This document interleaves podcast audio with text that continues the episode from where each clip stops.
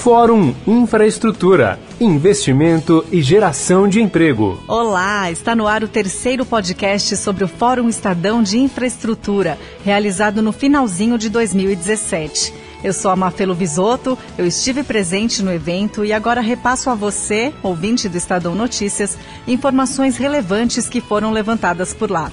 Vamos dividir o primeiro painel em dois podcasts, porque o assunto rendeu bastante. O tema foi Geração de Empregos em Infraestrutura no Brasil. Desde 2011, o setor tem sido extremamente afetado pela crise. A primeira palavra foi dada a Evaristo Pinheiro, presidente do Sinicom, o Sindicato Nacional da Indústria da Construção Pesada. Ele disse que não houve melhora na situação em 2017 e mostra como é importante que a área receba investimentos para que haja crescimento do PIB no Brasil.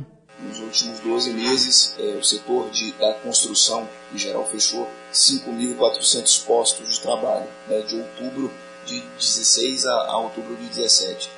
3,3 mil na construção pesada, né, na infraestrutura propriamente dita, e 2,4 mil na construção leve, na construção civil. É, na construção pesada de agosto para setembro, uma pequena melhora, foram 1.200 contratações e logo em seguida a gente reduziu. Isso acontece por duas razões. É, a primeira porque as, as, obras, ou seja, as empresas estão consumindo o backlog de, de obras já contratadas né, e, e, à medida que vão terminando, né, vão ocorrendo as desmobilizações. E o segundo motivo, porque o, o nível do investimento, tanto público quanto privado, caiu. Assim. O resultado se reflete no emprego. Né? Porque é uma ótima notícia, nos últimos sete meses a gente é, é, verificou aumentos constantes e permanentes no nível do emprego no Brasil. De setembro para outubro foram 74 mil vagas abertas. Né? Poucos setores que continuam demitindo é o setor de, de, da construção, o setor de infraestrutura. Por outro lado, esse setor representa 50% da formação bruta de capital do Brasil. Ele é um, um setor antecedente da formação do PIB do Brasil. Então, isso tudo para dizer o seguinte: se o setor de infraestrutura não voltar, ou seja, não sair do fundo do poço, não haverá sustentabilidade do crescimento do PIB. Por isso é tão importante né, que esse setor volte a ter investimentos e volte a, a crescer. Na sequência, ouvimos a opinião de Cláudio Fristac, presidente da Interb Consultoria Internacional de Negócios. Ele mostrou quais são os problemas do setor que devem ser resolvidos para que os negócios sejam alavancados. Em primeiro lugar, vem a estabilidade macro com a questão fiscal. Se você não resolver a questão fiscal, não há certo que dê jeito, por assim dizer. Segundo lugar, a segurança jurídica. Nós temos decisões que, infelizmente, são, são tomadas extremamente estapafúrdias. Eu acho que os juízes, mais além da sua primeira instância, deviam também ser concursados, ter prova de conhecimento, prova de integridade e de honestidade. Terceiro lugar, previsibilidade regulatória. Custo do governo anunciar formalmente que de hoje em diante as agências não vão ser mais populadas com indicações políticas. Há um custo político, sim, mas qual é o custo fiscal? Zero. O governo não precisa assinar nenhum cheque para afirmar isso e fazer isso. Existe hoje, por exemplo, uma lei das agências, que saiu do Senado, uma lei excelente, que está hoje na Câmara.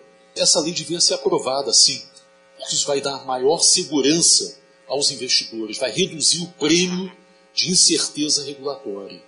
Então existe um conjunto de medidas que podem ser tomadas cujo custo fiscal ou é nulo ou é residual, que serve para fazer o quê? Para atrair investimento privado. A nossa situação, nós investimos, estamos investindo esse ano algo em torno de 1,4% do PIB.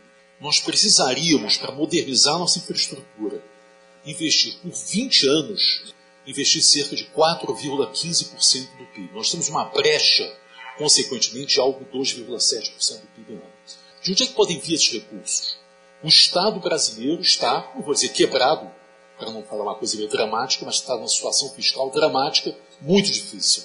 Esses recursos vão ter que vir do setor privado. Que condições que o setor privado vai se interessar? Então, esse é o conceito de estabilidade macro, segurança jurídica, previsibilidade regulatória, estruturar novas formas de financiamento, trazer, fazer o verdadeiro project finance, não o falso project finance, como nós temos fundamental. Sem isso, nós não vamos conseguir modernizar a infraestrutura. Nós estamos falando em duas décadas, não é para daqui a quatro, cinco anos. O investimento em infraestrutura, o compromisso é um compromisso de Estado. Não pode ser um compromisso do governo de plantão, com todo respeito. Não pode ser algo que é desse governo, mas não é do próximo governo.